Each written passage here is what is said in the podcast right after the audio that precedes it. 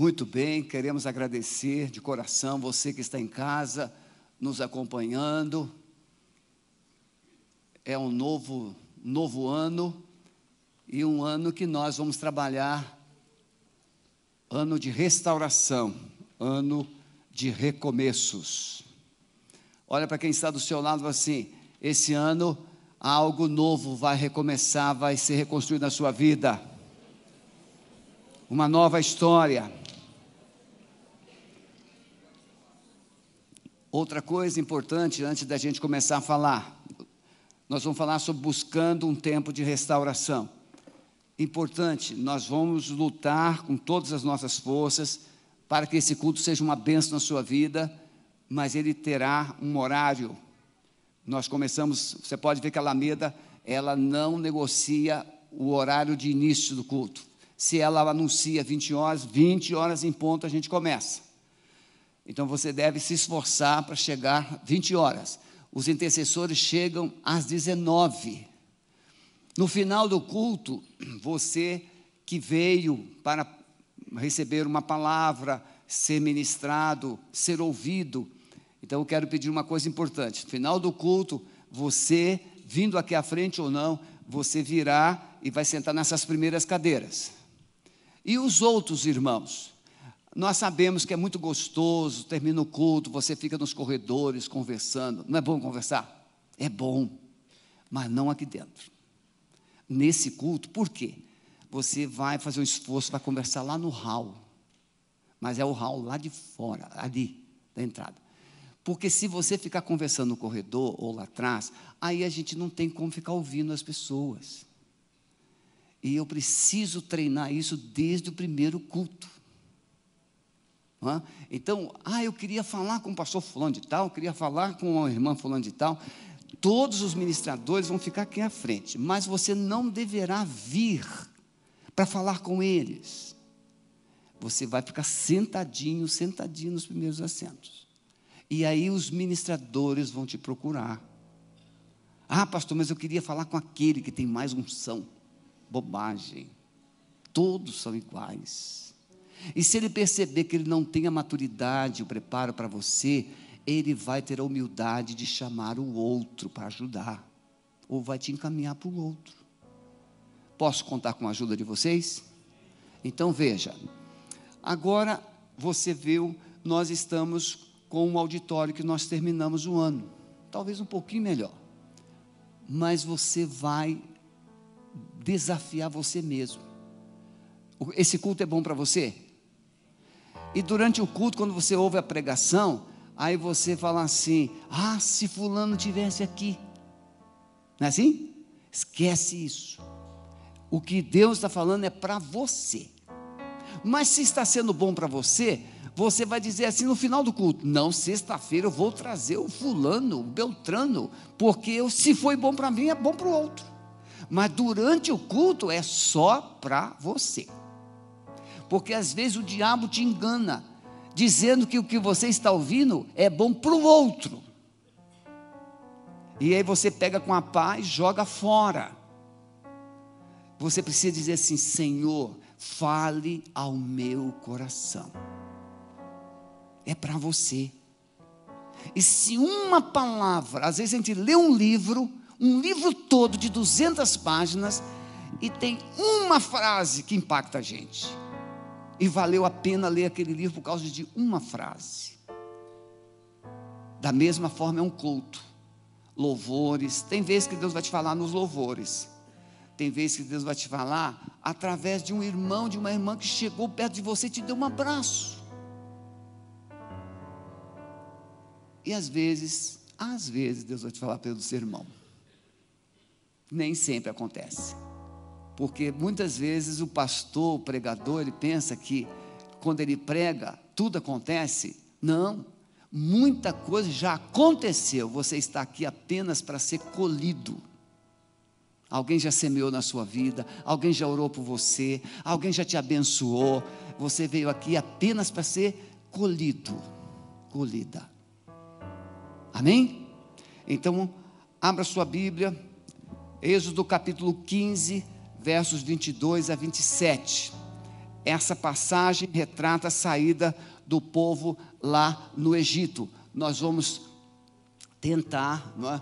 eu não sou como os outros pregadores que têm uma habilidade de usar PowerPoint, eu tenho PowerPoint, mas eu sou às vezes, eu saio dele.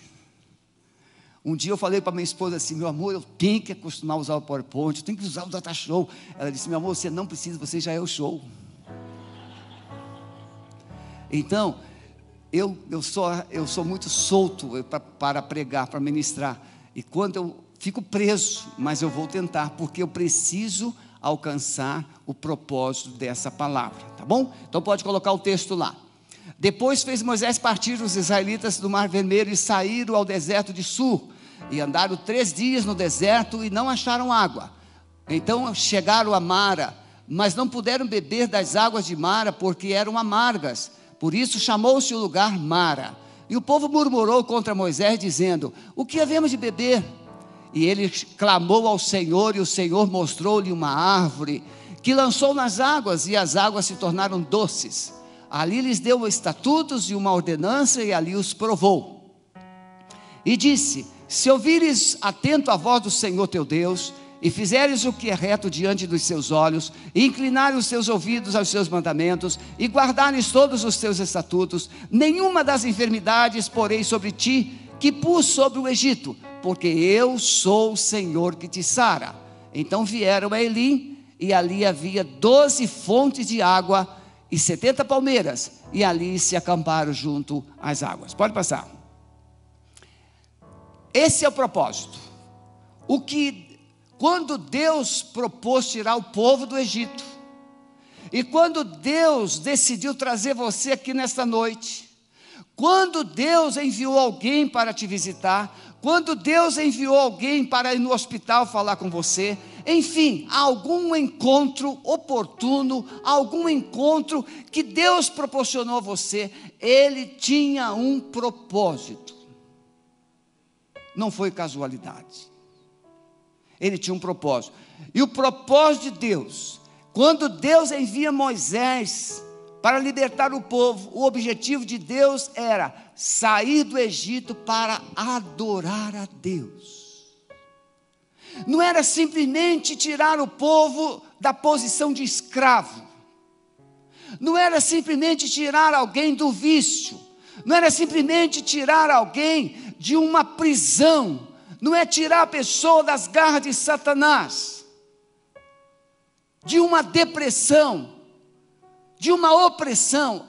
Isso pode acontecer mas o propósito de Deus não é só tirar você do lugar, da situação que você se encontra, mas colocar você no lugar certo e trazer você para um propósito. Então veja, o que adiantaria Deus tirar o povo do Egito e levá-lo para o deserto e deixar lá? Tem muita gente que pensa só de vir para a igreja a sua vida vai mudar. Esquece. Tem um montão de gente pior que você aqui dentro. Ficou alegre? Não, é para chorar. Porque devia ter muita gente aqui só melhor que você. Mas nem todos os que estão dentro da igreja estão melhores do que os que estão fora. Olha a prova, pode passar. Deus chamou então você para um propósito. Pela graça sois salvos por meio da fé, isso não vem de vós, é dom de Deus. Vocês têm que me ajudar. Quando eu estiver assim, demorando muito, eu falo assim, pastor, não viaja.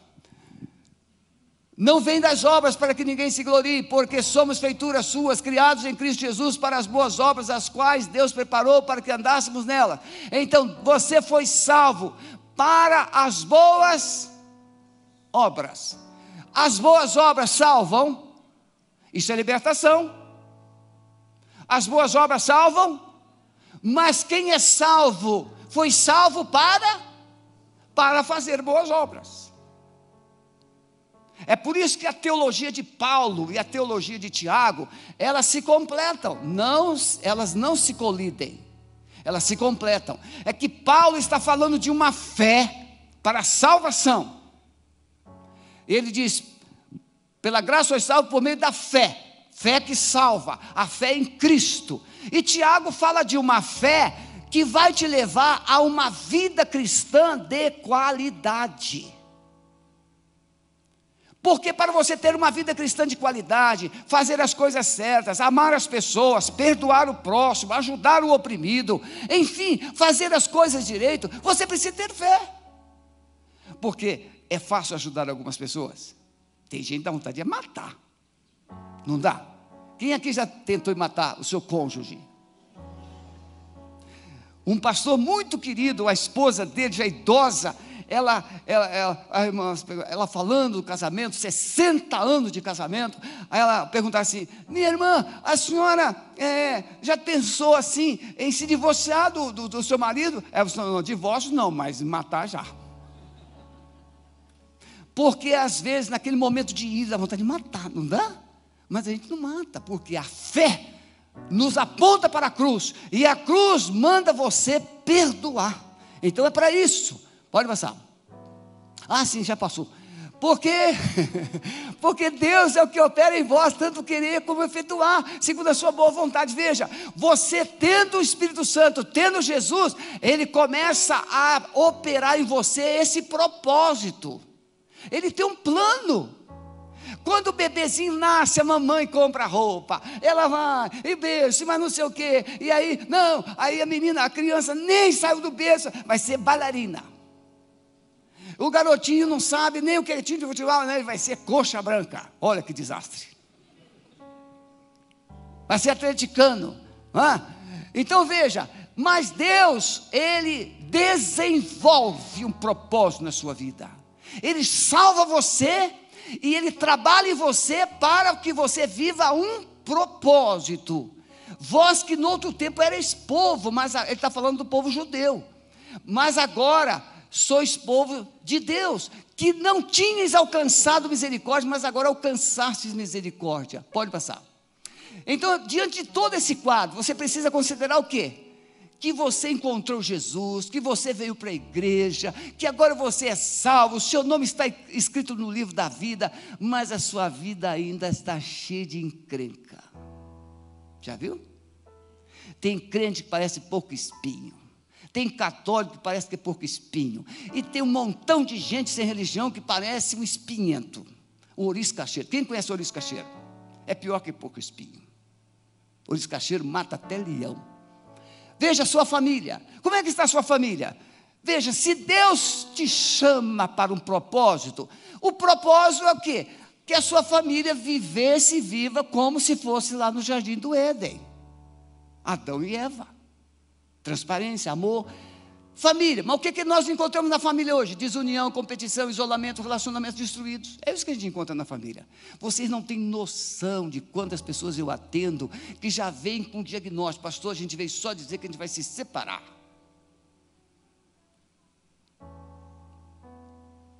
Vida espiritual. Veio para a igreja, você, então lê a Bíblia. Há uma pesquisa, se você lê a Bíblia pelo menos quatro vezes por semana, a sua vida melhora. Essa pesquisa é boa, mas ainda não é completa. Por quê? Porque Jesus diz que você precisa ler a Bíblia e você precisa colocar a Bíblia em prática. O diabo conhece a Bíblia de capa a capa, ele não tem mudança para ele. Veja, vida espiritual, desinteresse, frieza, desânimo, falta de comunhão. Você levanta de madrugada para fazer muitas coisas. Você tem tempo para limpar o seu carro. Você tem tempo para jogar futebol, você tem tempo para ver o seu time, aquele timeco jogar, mas você não tem tempo para orar nem ler a Bíblia. E ainda diz assim: não tem tempo ir na igreja.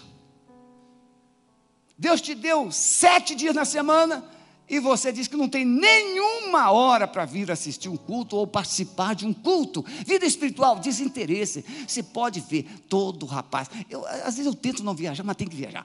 Você viu, o rapaz é apaixonado, ele está apaixonado, e aí ele vai na casa da namorada todo dia, todo dia, todo dia, todo dia. É um pela saco. Ele o sogro está vontade de matar ele antes do casamento, porque já dá uma trabalho, um prejuízo, e todos os, esses comem feito um desvarado. Mas depois que casa, fica uma encrenca. Não tem beijo, não tem abraço, não tem palavra de carinho, não tem nada. Isso acontece com mais de 50%. Vida espiritual diferente? Não, desinteresse. Quando Jesus te encontra, tira os seus carrapichos, tira os seus pecados, tira as suas feridas. Ai, você, Jesus, é tudo para mim. Daqui a pouco, Jesus nem é mencionado. Finanças, descontrole, dívida. Os curitibanos, foi feita uma pesquisa alguns anos atrás, 88% dos curitibanos, tudo endividado. Talvez você esteja sentado do lado de um. E talvez você seja um endividado. O que é endividado? É aquela pessoa que tem compromisso demais e está gemendo para pagar.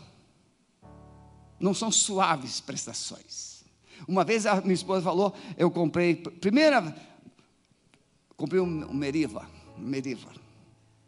Ah, era carro bom naquele tempo. Quando ela foi pagar a primeira prestação, a caixa do banco olhou para ela assim com uma, um semblante de misericórdia. 60 parcelas daquele carnê. Ela ficou deprimida uma semana por causa aquele olhar do caixa.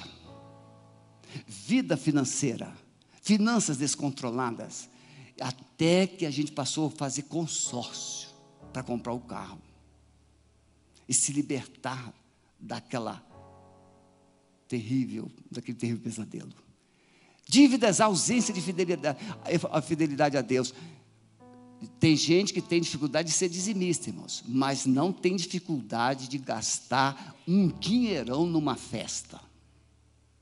Olha para mim de verdade. Festa para. O filhinho está fazendo um ano. Tem gente que faz aniversário de seis meses, de um ano, um ano e meio, dois anos. Bom, com todo carinho, pare com isso. Faz uma rodada de pizza. Vai ficar todo mundo feliz, com os buchos cheios.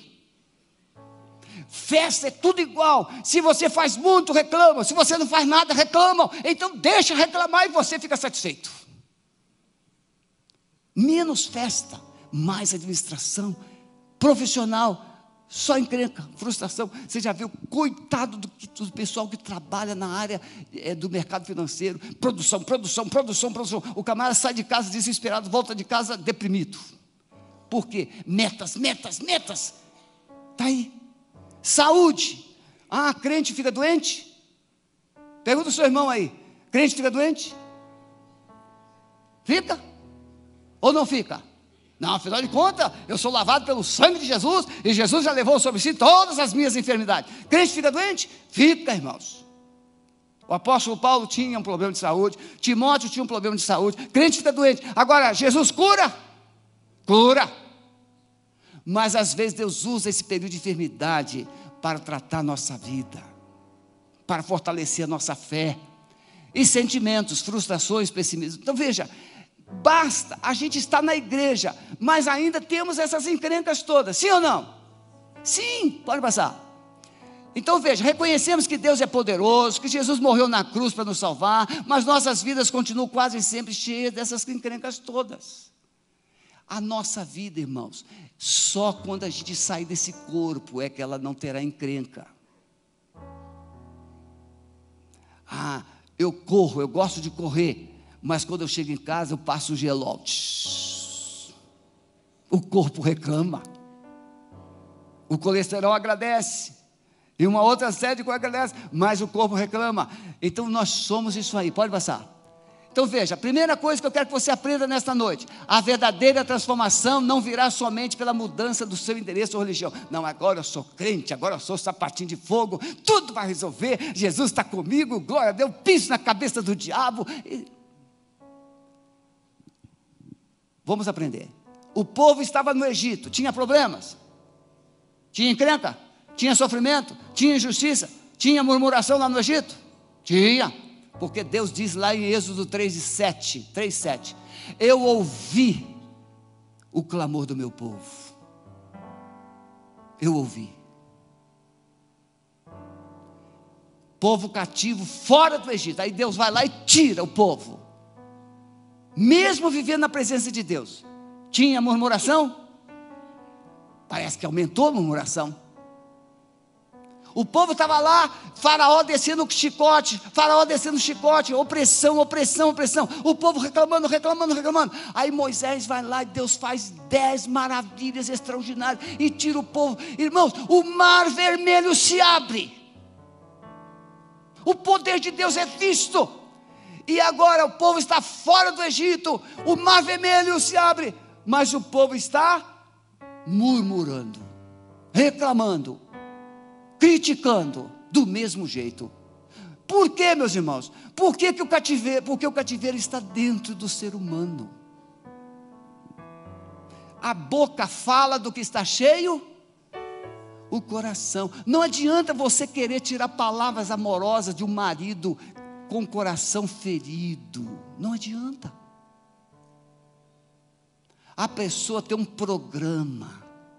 Uma mulher que passou por uma situação de abuso, de maus tratos, como é que ela vai falar palavras doces para o homem, o homem que ela encontrou? É uma mulher desconfiada, ela pensa que todo homem é igual. O cativeiro está dentro. Por isso Deus leva o povo para um lago de Mara, lá águas amargas, para o povo ter uma experiência. E vamos aprender um pouquinho sobre isso. Depois fez Moisés partir dos israelitas do Mar Vermelho, sair do deserto de Sul e andar três dias. Pode passar. Não são os lugares ou pessoas que nos fazem sofrer, mas sim os pensamentos, os conceitos que estão dentro de nós. Tem um pensamento: todo pastor é ladrão, todo político é ladrão?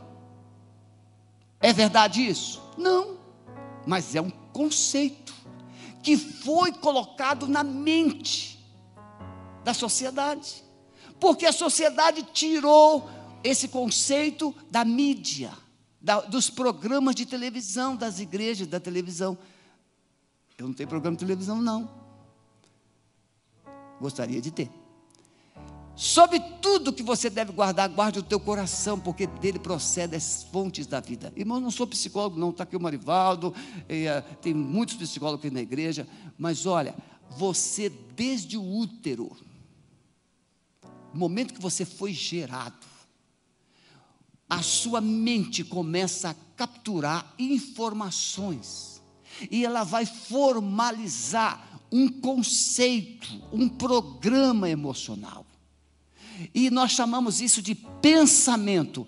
A sua forma de pensar veio ou vem daquilo que está presente na sua mente. A sua mente registrou palavras.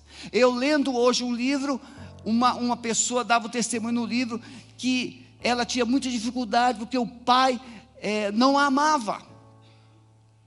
Não a amava não demonstrava carinho, e ela perguntando por que, que meu pai não me ama, meu pai ama meu irmão, meu pai ama meu irmão, por que, que meu pai não ama? E um dia ela, escon, ela, ela escutou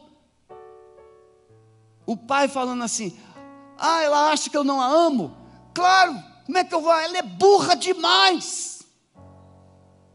Aí ela, ah, então é por isso que meu pai não me ama, porque eu sou burra demais. Já tinha um problema, ficou com dois a falta de amor, e agora ela tinha um rótulo, burra.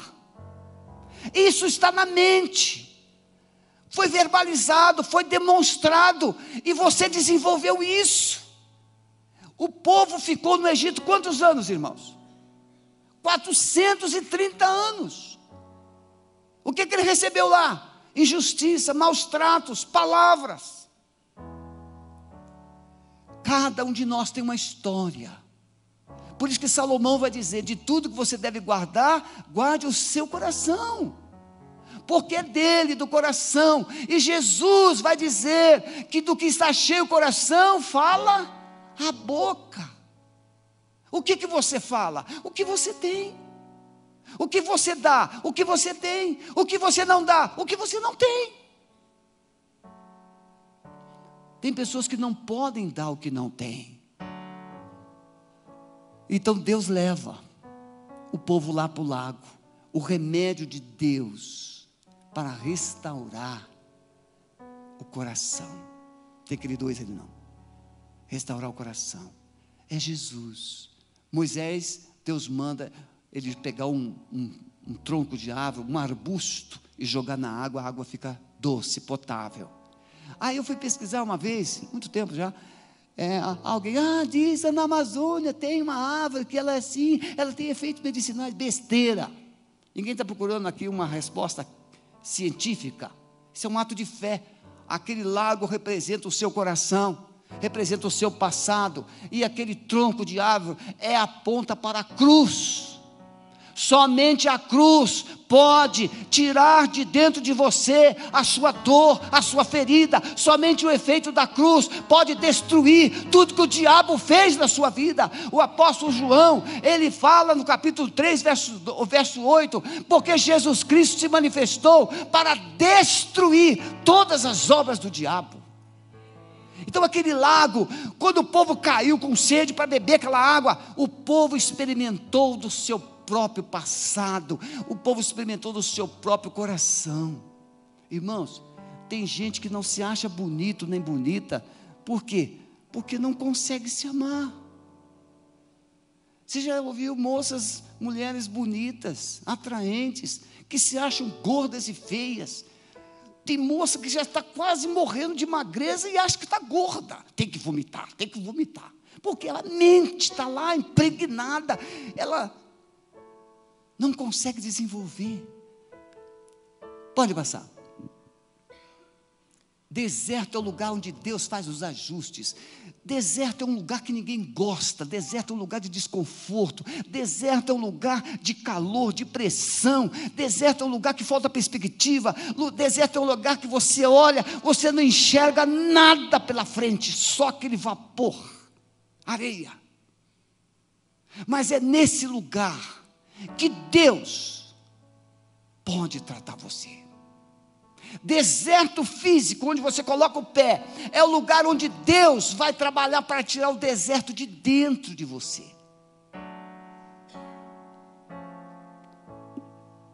Então, o deserto é o lugar onde Deus faz os ajustes, Ele quer tratar o seu caráter. Deserto é o lugar onde vamos aprender o significado do que adorar. Porque, olha, como eu disse, tem gente que fala: minha casa é o um inferno. É inferno? Não. O que acontece lá tem procedência no inferno. O que acontece na sua família não é de Deus. Por isso que você diz que é o inferno. A sua casa, ela foi feita para ser um jardim regado. A sua família foi feita para ser um lugar onde Deus tenha prazer de estar, como ele tinha prazer com Adão e Eva. A sua casa deve ser um lugar de construção de futuro. Mas murmuração. Deus quer que você seja adorador. Deus quer trabalhar na sua vida para que você se torne uma pessoa que adore. E aí você tem um conceito equivocado de adoração. Você pensa que adoração é só vir na igreja, cantar, fazer isso, fazer aquilo. Não, adorar é exaltar, elogiar. É, adorar no original pode significar beijar a mão, ou seja, um gesto de exaltar o outro, de reconhecimento do valor do outro, da grandeza do outro, da, da autoridade do outro os filhos do meu tempo beijavam as mãos dos pais e dos avós, porque eles tinham valor. Então Deus quer tirar você do deserto, Deus quer tirar você do cativeiro, Deus quer tirar você do sofrimento, para tornar, transformar você em um filho, um adorador. O verdadeiro e mais terrível deserto não é o que você pisa, mas aquele que você carrega dentro de você: ódio, mágoas, tristezas, rivalidades, ciúme. Aliás, é uma coisa que eu não consigo entender: o ciúme é a coisa mais idiota do mundo. Me aponta alguém que mudou o outro com ciúme. Me aponte. Ah, eu tive tanto ciúme da minha mulher que ela mudou. Mudou para pior. Nunca vi um cônjuge melhorar porque o outro é ciumento. Mas o outro cônjuge pode melhorar por você confiar nele, valorizá-lo, elogiar, abraçar. O ciúme é um atestado de pobreza. Tem alguém ciumento aqui? Depois dessa, eu acho que não. não é? Mas ciúme é um atestado de derrota. É? A minha filha diz que eu sou um homem de autoestima muito elevada. Mesmo que eu não seja, eu decido acreditar que sou. Olha para quem está do seu lado assim: você é o que Jesus disse que você é.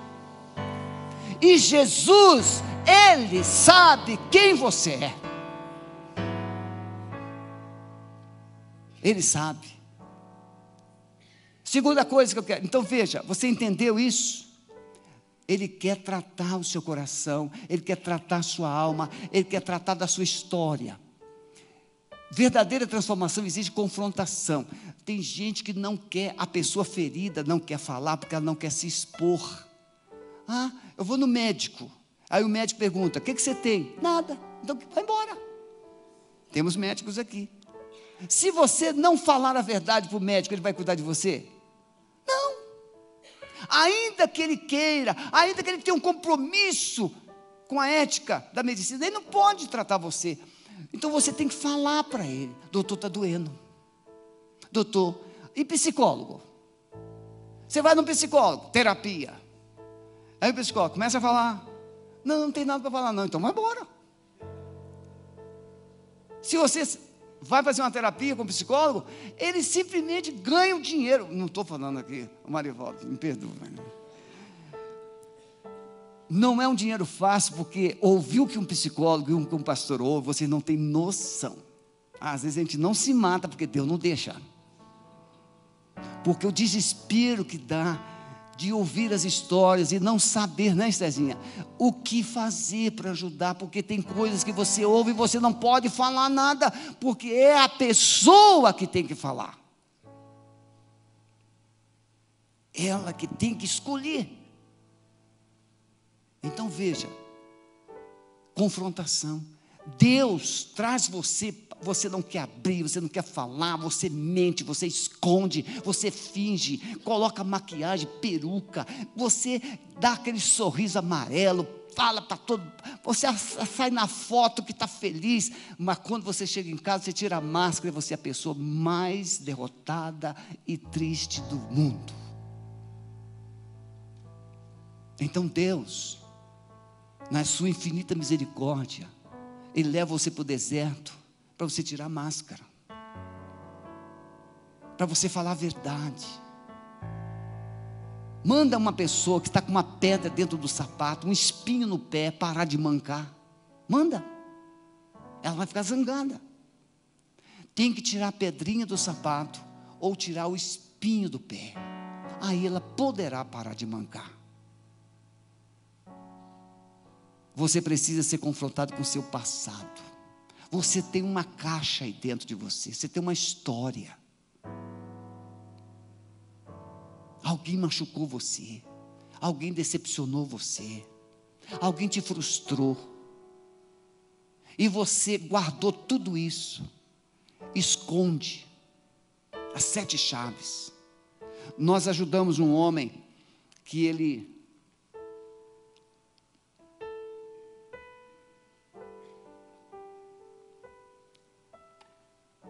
ele nos contou uma história bem interessante. Ele falou assim: Olha, eu tive que enfrentar a situação com a minha família. Quando ele era criança, num acidente dentro de casa, ele e o irmão, já viu? Dois irmãos, seja ela ou ele, só encrenca, na é verdade? Duas crianças dentro de casa, uma já faz um troço, duas, três, os céus têm que descer para cá, igual. Esses dois meninos, numa situação, o, o, o outro quebrou uma garrafa, um caquinho de vidro, bateu dentro da vista do outro irmãozinho e ele ficou cego. Mas foi intencional, ele jogou a garrafa para machucar o irmão. E a mamãe Não, isso aqui, ninguém precisa saber, ninguém precisa saber, e escondeu. Aquilo ficou segredo de família. Quem já ouviu esse negócio aí? Segredo de família. Ninguém pode saber, mas você sabe. E você carrega um ano, dois anos, dez anos, vinte anos, trinta anos, e você não aguenta mais. Aquilo está te espetando, aquilo está te encurralando, aquilo te matando, e você fala, não, mas ninguém pode saber, ninguém pode saber, ninguém pode saber. Um abuso. Ninguém pode saber, ninguém pode saber, ninguém, o que será de mim? Ninguém vai saber, até que um dia você não aguenta mais. Esse homem se converte, conhece a Jesus, e aí ele fala para a mãe: temos que reunir a família, que eu tenho uma coisa importante para dizer. E a mãe pensou que era alguma vitória, alguma conquista, reuniu a família toda. E ele chamou o irmão e falou assim: Vem cá, meu irmão. Eu quero dizer hoje por que, que você é cego da vista esquerda. E a mãe falou assim: Meu filho, para, porque isso já está resolvido. Ele disse: Não está, não, mamãe. Porque isso está me matando até hoje. Já tinha mais de 40 anos. E ele falou para o irmãozinho: Eu quero te pedir perdão, porque você é cego, porque eu te agredi. Não foi acidente. Eu quero te pedir perdão. E ele sentiu paz. O irmão perdoou.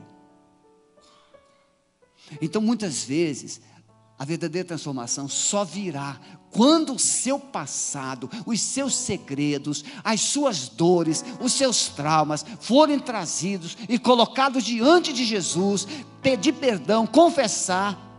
Irmãos, não é fácil perdoar agressor. A Bíblia é tão tremenda que ela não diz assim, ó. Oh, se, se você errou com seu irmão, vai lá e peça perdão a ele. A Bíblia não é assim. A Bíblia diz: se o teu irmão pecou, é se o outro pecou, é você que foi ferido, vai lá e pede e libera perdão. Perdoa seu irmão. Porque na, na agressão, quem é que está com a mágoa? Quem feriu ou quem é ferido? Quem é ferido, irmão. Então a Bíblia não está priorizando o agressor. A Bíblia está priorizando o agredido, e é o agredido, é o ferido que Deus se importa primeiro e diz: Meu filho, se você quer cura, se você quer paz, vai lá para aquela pessoa que te maltratou, que te feriu, e perdoa ele e seja liberto desse passado. Você está entendendo isso? Mas não é difícil? Por quê? Porque você vai assim, não, foi ele que errou, foi ele que fez, foi ele, foi. Pois é, mas quem está sofrendo é você. E Deus está preocupado com você. Ele quer o, o seu bem. O seu passado encheu seu coração de sentimentos destruidores. Foi rejeitado, excluído, maltratado. Tem dois fatos que machucam muito uma pessoa: a rejeição e a humilhação. A humilhação vem por esse fato. A filha era rejeitada, ela já sabia, e aquilo doía, mas agora ela é humilhada, burra.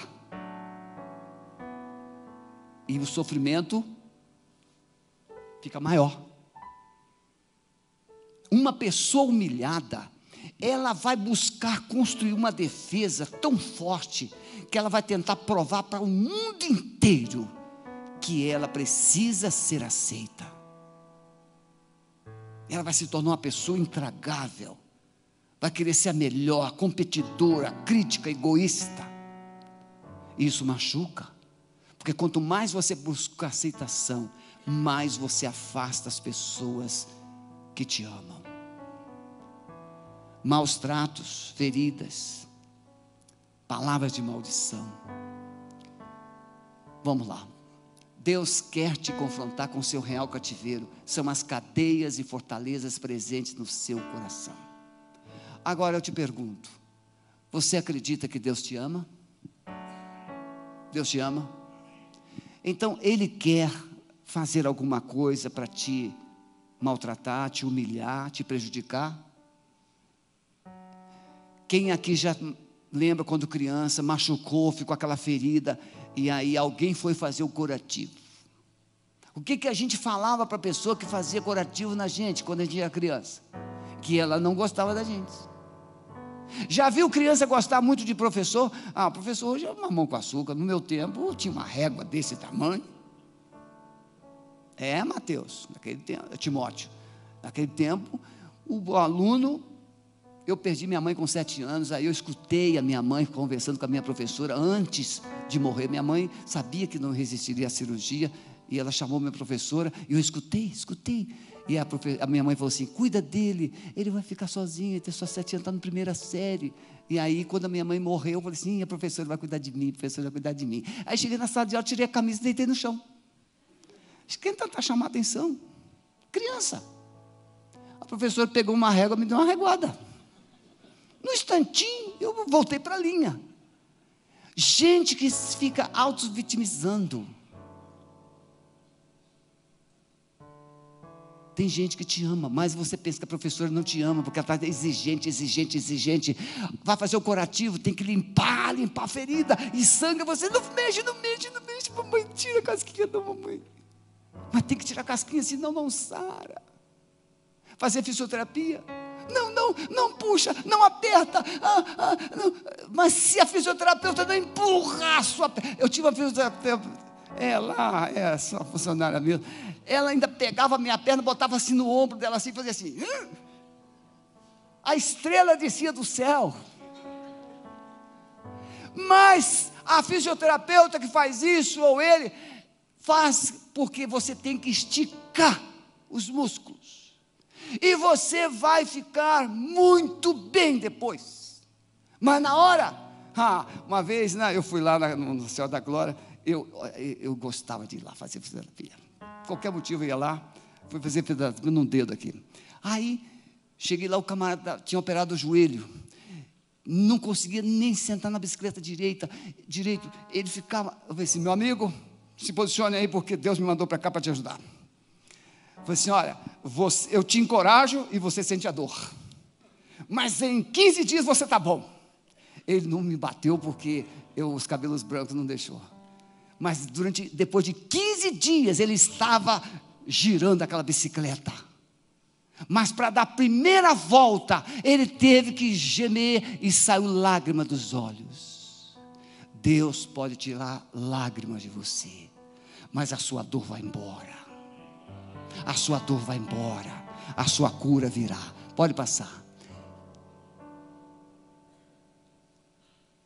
Não, calma. Volta. Volta devagar. Mas volta. Volta.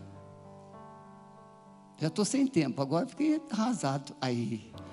Terceiro e último, você pode experimentar verdadeira transformação. Então veja, ela pode, Deus não levou aquele povo para beber água amarga. Deus levou aquele povo para experimentar o seu próprio coração. Mas ele mudou a água? Mudou. Ele mudou a água. O povo tomou água potável. Então Deus trouxe você aqui hoje, cheio de amargura, cheio de feridas, cheio de traumas, mas Ele não quer que você volte como você veio, Ele quer curar você, Ele quer transformar você, Ele quer fazer uma verdadeira transformação. Pode passar. Então veja, a dor que você carrega tem um remédio. E nós falamos isso, Jesus é o remédio. O grande desafio é como você lida com Jesus. Irmãos, quando eu aceitei Jesus, eu morava sozinho, eu era alcoólatra, minha vida perdida. E como é que funcionou, pastor? Simplesmente funciona. Você está com dor de barriga, aí você, aí esse remédio aqui é bom. Você toma, melhora? Sim. Como? Não precisa explicar como. O negócio é a dor de barriga embora. Dor de cabeça, explica. Irmãos, olha como é que o sistema nervoso funciona. A pessoa está com a pressão arterial, taquicardia. Aí o que, que, o que, que o médico faz? Pega um comprimido pequenininho e coloca onde? Debaixo da língua. o que, que aquele comprimidozinho pequenininho vai fazer? A pessoa está morrendo mas aquele comprimidozinho tem um poder químico, ele aciona o sistema nervoso central, e o sistema nervoso central dá uma voz de comando para o sistema nervoso autônomo. E a, a taquicardia baixa. Explica. Você não, mas o cientista explica. Você não precisa de explicação, você precisa de uma pressão arterial boa. Você não vai conseguir explicar o amor de Deus. Você não vai conseguir explicar o poder de Jesus. Você não precisa de explicações. Tem gente que está atrás de explicações, de explicações e continua carregando o seu passado e a sua dor. Pare de procurar explicações e decida crer no poder de Jesus. Porque aquele comprimidozinho salvou aquela pessoa de ter um infarto fulminante um pingo do sangue de Jesus transforma a sua vida. Uma gotinha do sangue de Jesus. Lançando sobre ele toda a vossa ansiedade, porque ele tem cuidado de vós. Pode passar. A cruz foi o ponto zero, marco zero do seu passado. E o ponto de recomeço da sua vida e o seu futuro. Baixa sua cabeça. Hoje Jesus trouxe você aqui. Estamos começando o ano. Estamos na última semana de janeiro. E você ainda está trazendo as histórias de 1950, de 1960, de 1970, de 1980. Você ainda está trazendo a história do ano passado. Não. Passado na cruz fica no passado, não fica no presente. Jesus quer te dar uma vida nova, Ele quer te dar um futuro, Ele quer ajudar você hoje a recomeçar com um novo coração, um novo modo de pensar e uma nova pessoa. Mas você precisa decidir rasgar o seu coração para Jesus.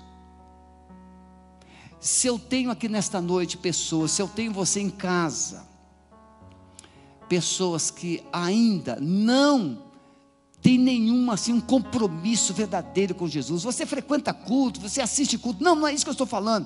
Eu estou falando de gente que já entregou a vida completamente a Jesus. Você não fez isso, mas precisa fazer. Você gostaria hoje de entregar sua vida a Jesus? Pedir perdão Levante a sua mão onde você está, mesmo sentado. Amém. Amém. Amém. Amém. Você que está aqui e carrega feridas na alma.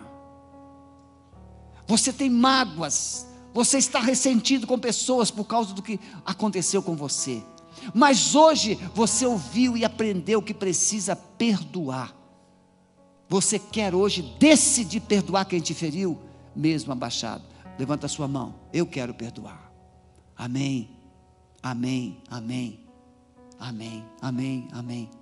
Glória a Deus. Pode baixar as mãos. Muito bem. Você quer ser liberto. Então, se você levantou a mão, entregando a sua vida a Jesus, ou entregou, levantou a sua mão, é, declarando que quer perdoar, quer recomeçar, mas eu quero uma coisa, o Espírito Santo está me trazendo uma coisa aqui agora. O diabo diz para você que acabou. Você tem ouvido voz, acabou, não tem jeito, não tem jeito. Mas nesse momento o Espírito Santo está dizendo para você: há esperança. Há esperança. Eu posso mudar a sua história.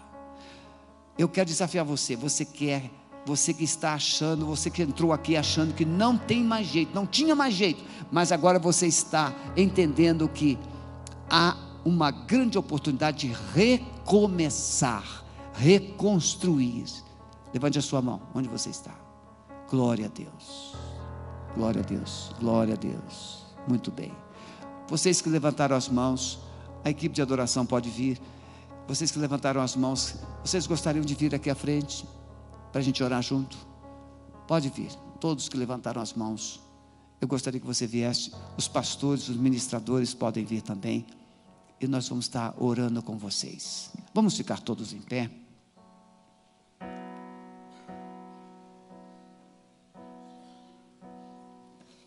Eu gostaria que vocês ficassem em pé aqui na frente também, por favor, se possível.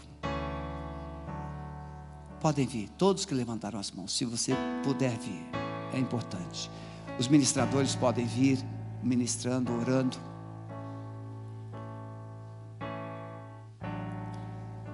Vamos adorar ao Senhor. Conseguimos terminar certinho, 21 e 30 porque nós queremos cuidar. Né? Vanessa, fiquei tão feliz de ver você aqui. Viu? Meu amor, vem cá, eu quero que você olhe pela Vanessa. Essa mulher extraordinária, que tem ajudado tanta gente a viver com qualidade. Mas Jesus quer, quero te dar um abraço. Vamos adorar o Senhor.